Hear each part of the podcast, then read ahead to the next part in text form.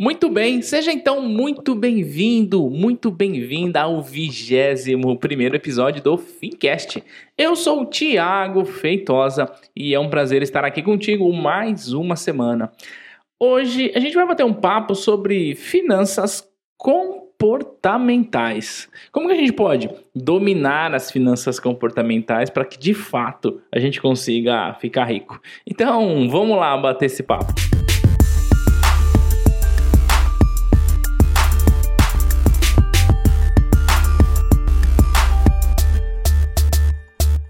Bem, o papo de hoje, ele é um papo um pouco mais filosófico, por assim dizer, mas ele é bem objetivo, ele é bem específico. É, se você acompanhou o nosso último podcast, nós falávamos sobre a decisão do investidor de comprar ou não uma casa, e aí eu disse que do ponto de vista racional, do ponto de vista matemático, não faz sentido comprar casa, mas que do ponto de vista emocional, do ponto de vista das crenças do investidor ou do ponto de vista de suas crenças, pode ser que ter a sua casa represente segurança ou coisa nesse sentido. E ok, tá tudo certo, não há nada de errado nisso. Mas hoje eu quero falar sobre uma ciência que estuda esse fenômeno. Até porque, se a gente fosse olhar pura e exclusivamente para o mercado, é fácil demais investir dinheiro. Basta você entender um pouquinho só de taxa de juros, entender um pouquinho só de valor intrínseco de uma companhia, tá resolvido, é fácil. acontece, meu caro, acontece minha cara aqui Vida financeira não é matemática, não é tão simples assim. E então, você vai ver aí milhões e milhões de conselhos financeiros, se é que a gente pode dizer assim, né? De pessoas dizendo: olha, agora é hora de comprar isso, agora é hora de vender aquilo, compra a ação da empresa tal vende ação da empresa tal, compra debênture da empresa tal, vende debênture da empresa tal. Isso é uma análise exclusiva de mercado. E ok, tá tudo certo. Só que você já parou para pensar do que que o mercado ele é composto? Adivinha?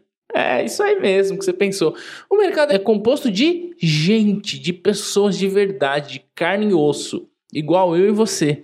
Que nós temos as nossas aflições, as nossas aspirações, os nossos desejos e Toda a análise que você recebe de compra e venda esse título, ela não leva em consideração as nossas aspirações, os nossos desejos, os nossos anseios. Ela leva em consideração somente o cenário econômico ou a condição de gerar caixa de uma companhia. Então hoje eu quero trazer para você um conceito de finanças comportamentais que ela leva em consideração na hora de orientar um investidor ou na hora de você escolher em qual instrumento investir, leve em consideração aquilo que passa na tua cabeça, leve em consideração o seu sentimento, olha o romantismo aqui, ó. o seu sentimento em relação ao mercado, em relação ao seu momento enquanto investidor. Então, isso deve ser levado em consideração e eu sempre digo, isso é muito mais importante do que saber que de acho que vai acontecer com a taxa Selic. Isso é muito mais importante do que saber que é, o Banco Central americano vai aumentar a taxa de juros e, portanto, vai ter um impacto muito grande aqui no Brasil, ok? Então, vamos falar sobre isso. As finanças comportamentais estuda as finanças com base no indivíduo. Tudo bem? E aí reconhece as limitações que você, enquanto indivíduo, tem na hora de tomar decisões. E, como eu já disse aqui, a vida não é matemática e, portanto, finanças também não ela considera o seguinte, que o nosso cérebro bonitinho, lindo, que é feito para gerar toda a energia do nosso corpo, aliás, que é feito para produzir todos os movimentos, que nos ajuda a tomar decisões e que gera energia para o nosso corpo, ele tem uma habilidade incrível de economizar energia. E ele faz isso como construindo hábitos. Se você parar para pensar, é, quando você, se é que você dirige, quando você aprendeu a dirigir, era uma grande dificuldade, né? Que você tinha que pensar qual pedal você ia apertar, se ia trocar a marcha ou não. E aí, depois que você cria o hábito, você faz isso no modo automático. E a nossa vida financeira tende a andar no modo automático com um hábito que nós criamos no decorrer da nossa vida. E o meu desafio aqui é pegar uma marreta e arrebentar com esses hábitos aí que não sejam bons para você, tá bom? Então, ó, as finanças comportamentais, ela divide aí as decisões do investidor em um negócio chamado heurística. Tem até um nome chique, né? Heurística. O que são as heurísticas? As heurísticas são vieses, ou melhor traduzindo, são tendências. Significa dizer o seguinte: que você, meu caro investidor, toma decisões com algumas tendências, decisões tendenciosas, que você nunca vai conseguir tomar uma decisão de investimento baseado somente no mercado, mas você vai tomar decisão baseado em suas tendências. Para alguns, contrair dívidas é a coisa mais normal do mundo porque foi assim que essa pessoa cresceu vendo os pais contraindo dívida. Foi assim que essa pessoa cresceu vendo os pais em dificuldades financeiras. Então, para essa pessoa, contrair dívidas, quer seja um empréstimo pessoal, quer seja o rotativo do cartão, quer seja um carro financiado, uma casa financiada, para essa pessoa é a coisa normal do mundo. E ainda há quem diga assim, ó, se não for assim, a gente não consegue nada na vida. Oh, criatura de Deus! Quer dizer que você paga juros porque você acredita que se não for assim você não vai conseguir? Você está limitando a sua capacidade de poupar, a sua capacidade de investir e pior do que isso, né? Você está pagando muito caro por isso, tá? Então, se você é do tipo de pessoa que é, acredita que você tem que pagar um financiamento para ter suas coisas, ou que você tem que pagar um consórcio, meu Deus do céu, que os bancários não me ouçam. Mas não faça consórcio. Você está pagando para o banco, para o banco cuidar do seu dinheiro. Que coisa feia. Você tem um monte de alternativas aí para você ganhar dinheiro com o mercado, né? Então, ó, se você ouve o Fincast e se algum dia você me encontrar na rua, ó, você nunca fez consórcio, hein? Combinado? então, algumas pessoas têm esse hábito porque elas cresceram assim. Outras pessoas não. Outras pessoas, dívida é algo totalmente abominável, porque foi assim que essa pessoa viu os seus pais se comportar com dinheiro. Só que em alguns casos, isso também pode ser ruim, porque às vezes a pessoa ela quer ser tão poupadora, tão investidora, quer pensar tanto no futuro e ela acaba sendo sovina, mão de vaca, tio patinhas e não curte a vida. E a gente não sabe o que vai acontecer no dia de amanhã. Portanto, nós temos sim que encontrar um meio termo. Olha só, não, eu não vou fazer dívida, mas também eu não vou pegar o meu dinheiro, colocar embaixo do colchão pensando no dia de amanhã. Claro, eu vou investir, mas eu não posso me privar de absolutamente tudo. Você precisa encontrar o meio termo e uma coisa muito importante para você, você precisa trazer para você pequenas recompensas financeiras. Isto é, de tempo em tempo, você vai lá, calcula com um risco calculado ou com um preço devidamente calculado calcula de você se dar um presente, fazer uma viagem, é, enfim, trocar de carro, mas de uma forma planejada. Porque se você não se der pequenas recompensas, o que, que vai acontecer? A sua motivação de poupar vai embora, a sua motivação de investir vai embora. Porque você dirá, puxa, tô investindo tanto, me privando das coisas aqui, e tá, e aí, o que, que eu ganho com isso? Então, você, enquanto investidor, tem que ter o controle das suas finanças e de tempo em tempo se dar uma recompensa, tá? Senão ninguém aguenta. Tudo bem? E agora a gente vai falar sobre quais são esses vieses, quais são essas tendências, tá? A primeira tendência, ela é companheira, companheira de assim, lado a lado das pessoas que normalmente são pessoas que contraem muitas dívidas, que é o otimismo exagerado. O que, que é isso? Claro que nós temos que ser otimistas, claro que nós temos que acreditar que o dia de amanhã será melhor que o dia de hoje, mesmo que o dia de hoje tenha sido incrível, tudo bem? Só que algumas pessoas elas têm um otimismo exagerado, elas confiam demais em si ou confiam demais na condição do mercado, ou confiam demais no seu trabalho, ou confiam demais, enfim. E aí essas pessoas acabam assumindo posições comprometedoras e quando se dá conta de que o seu otimismo foi exagerado, aí é tarde demais. Mas isso é muito comum em qualquer indivíduo, isso é comum em mim, isso é comum em você. Quando você toma um dinheiro emprestado, se é o caso, o que, que você pensa? Que vai dar tudo certo, que você vai ter dinheiro, que você vai pagar e etc, etc, etc. Isso para aquela pessoa que está contraindo dívidas. Agora, quando você não está contraindo dívidas, mas está investindo, você, o que, que você pensa quando você coloca o seu dinheiro num título? Vai dar tudo certo, vai render muito. Vixe, eu aprendi lá com o Thiago sobre marcação a mercado. Agora eu vou ganhar 30% em um ano, vou ficar rico. Isso é um otimismo exagerado, ok? E aí, olha só o que, que acontece. Quando essa pessoa tem esse otimismo exagerado muito exacerbado, quando essa pessoa ela tende a usar um segundo viés, que é um viés chamado de armadilha da confirmação. O que, que é isso? Essa pessoa toma uma decisão antecipada, toma uma decisão sobre as suas finanças, sobre os seus investimentos, e aí que, que ela percebe? Depois que ela toma essa decisão, ela procura confirmações sobre essa decisão para que ela não esteja errada. Então, ela, um grande exemplo disso, embora não seja de finanças, é o exemplo da bolha social que as redes sociais causam, né? Então, se você olhar o teu Facebook, por exemplo, você vai ver que todas as pessoas que aparecem na sua timeline, em sua maioria, são pessoas que tem uma visão ideológica muito parecida com a tua. Ou quem tá lá na sua timeline, ou é tudo petralha, porque você também é petralha, ou é tudo coxinha, porque você também é coxinha. E aqui eu quero que você entenda que eu disse petralha e coxinha com certo respeito, porque é, pelo histórico da nossa política, tá? Não tenho nenhuma pretensão de ofender nem quem defende os ideais do PT e nem quem defende os ideais é, um pouco mais à direita. Tudo bem?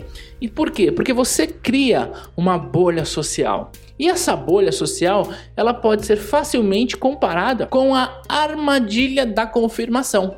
Porque você tomou uma decisão que talvez não tenha sido tão legal assim, mas você começa a procurar entre as pessoas que você convive, no seu trabalho, pessoas que fazem a mesma coisa que você, mesmo que esteja errado.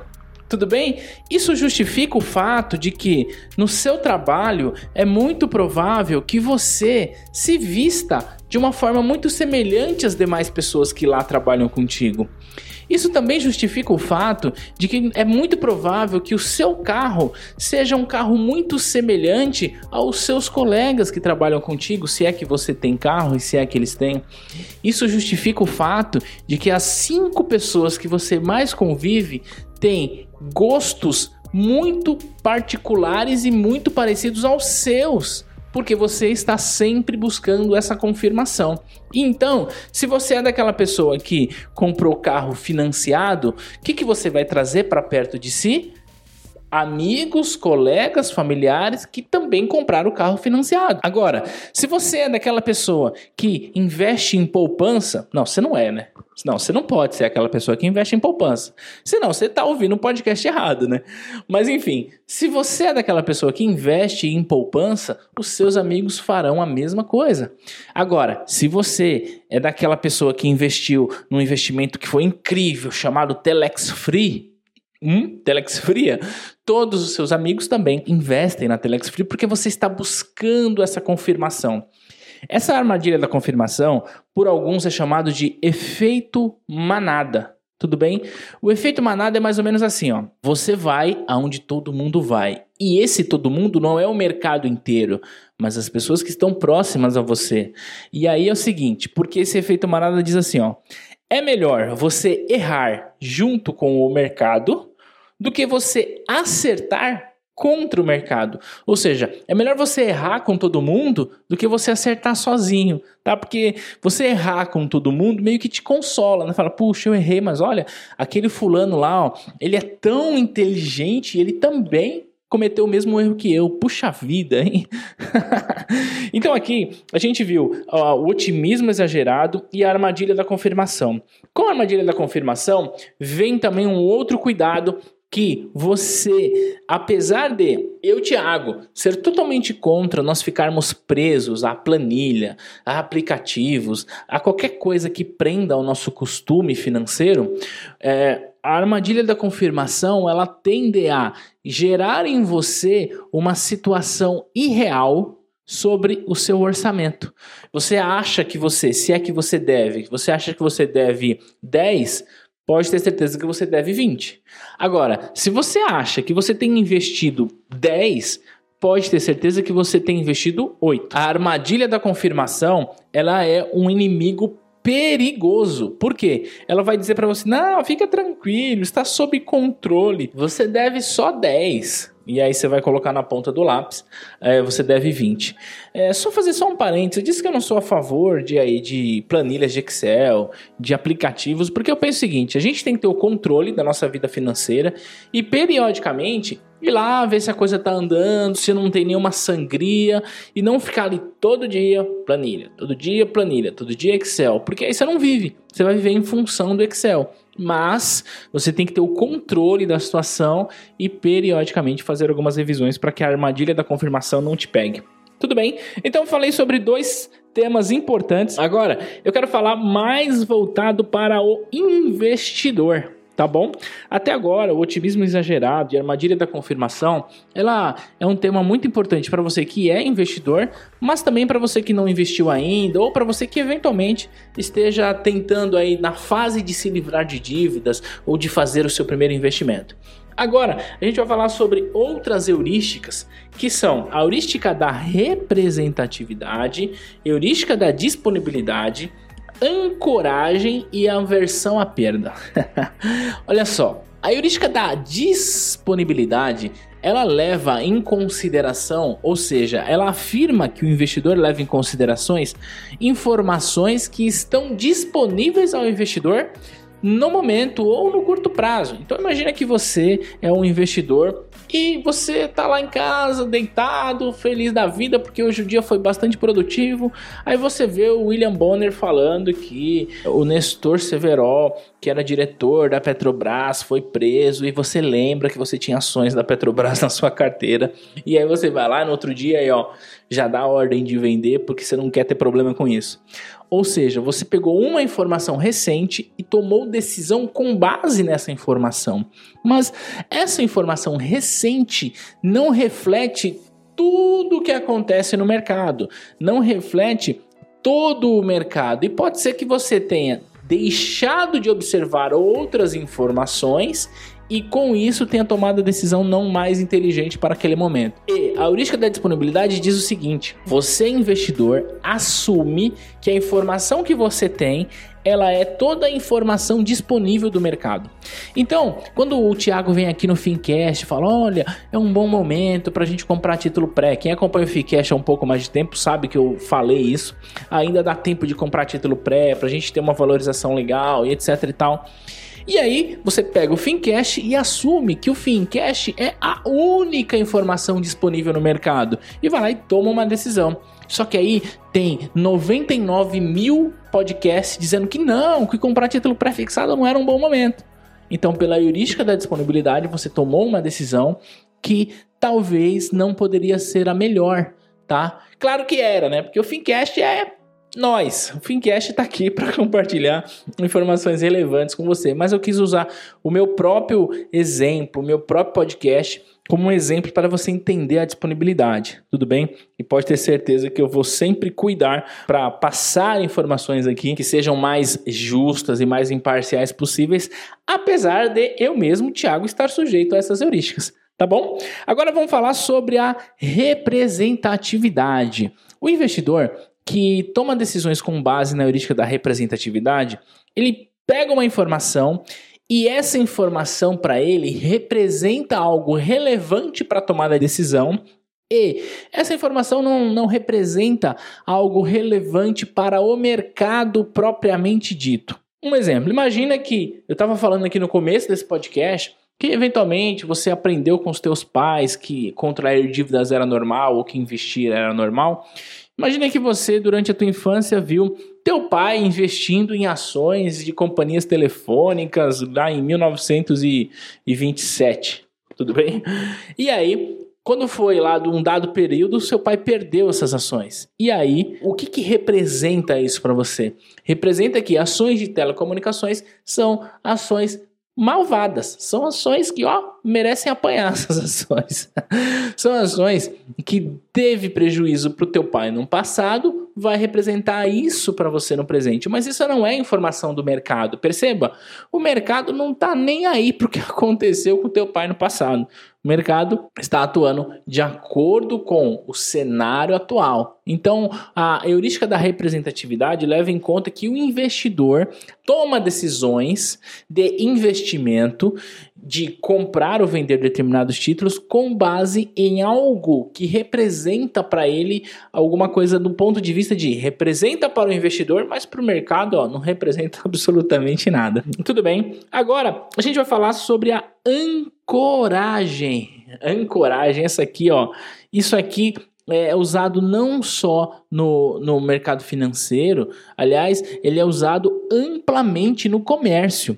Sabe quando você vai lá naquela loja comprar aquele celular bacana e tem aqui uma foto de 5 mil reais por 3 mil reais? Ou você, mulher que vai na loja de sapato, vê aquele sapato lindo que está de 400 reais por 250 reais. O que, que é isso? Isso é uma ancoragem, isso é um conceito, inclusive, é, amplamente difundido pelos estudantes de PNL, que é a programação neurolinguística que diz o seguinte: quando eu falo um valor, nesse exemplo do comércio, eu ancoro esse valor na cabeça do, do meu cliente, do meu tomador, e esse cliente segura esse valor e quando você entrega para ele o desconto, ele considera que tem um bom desconto nisso. Tudo bem? Isso é ancoragem. E no mercado financeiro, como é que funciona? Imagina que você viu ou em algum momento você ancorou que as ações da Petrobras são boas para comprar quando elas estão valendo 15 reais e são boas para vender quando elas estão valendo 18 reais. Por exemplo. Tá bom? Então você vai lá e ancora esse valor. Quando ela está valendo 15 reais, você vai lá e compra. Só que aí você esqueceu de ver tantas outras coisas e tudo que aconteceu depois disso ela desvalorizou. Tá?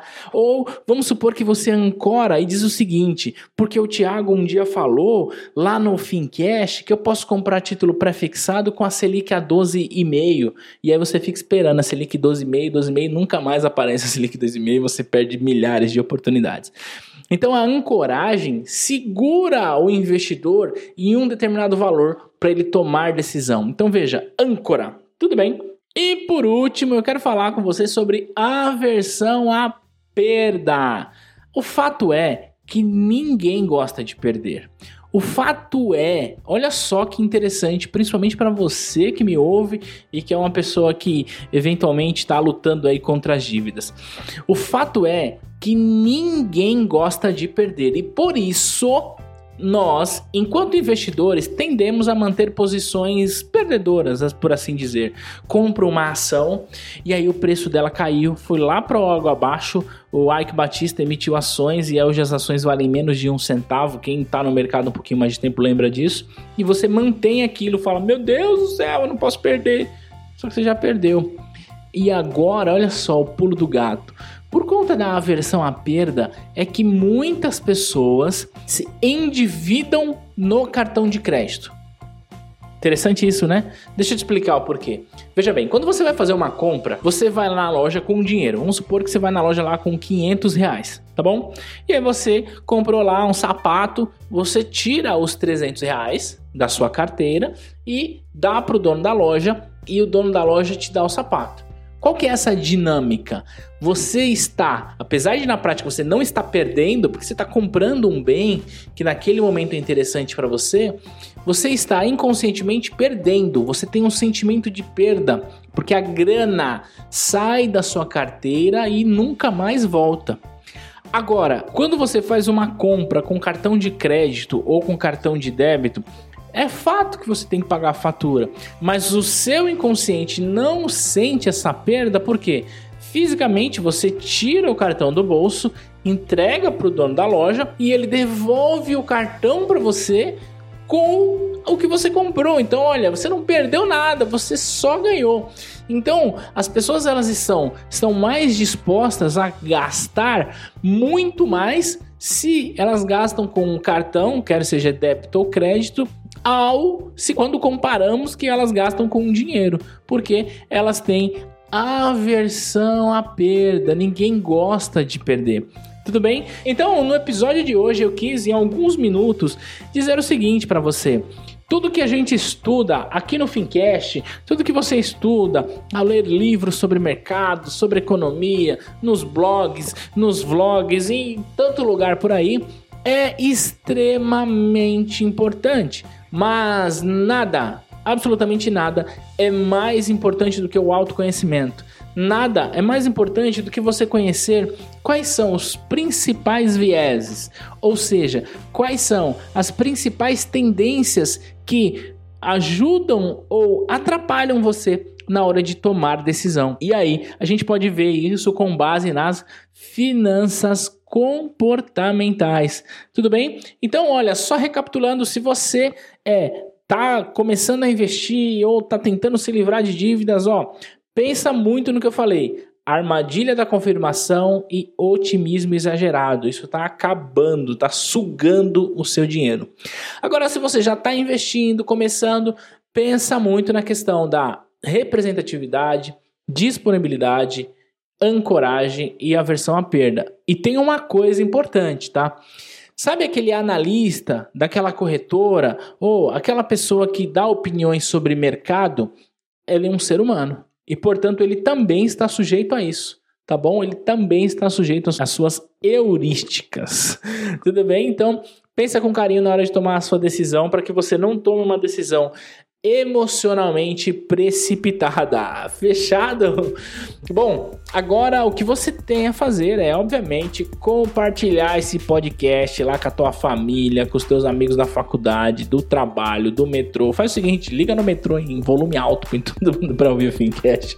Bom, brincadeiras à parte, você deve agora ir lá no nosso grupo do Facebook. Vai lá no Facebook, busca por Grupo Fincast. Lá a gente discorre um pouco mais sobre isso, a gente fala um pouco mais sobre isso e tantos outros temas. E a sua participação aqui no Fincast é sempre muito bem-vinda e é por lá que a gente vai conversar, tá bom? Então é isso, eu vejo você na próxima quarta-feira. Eu espero que você tenha gostado desse episódio. Um grande abraço e tchau, tchau!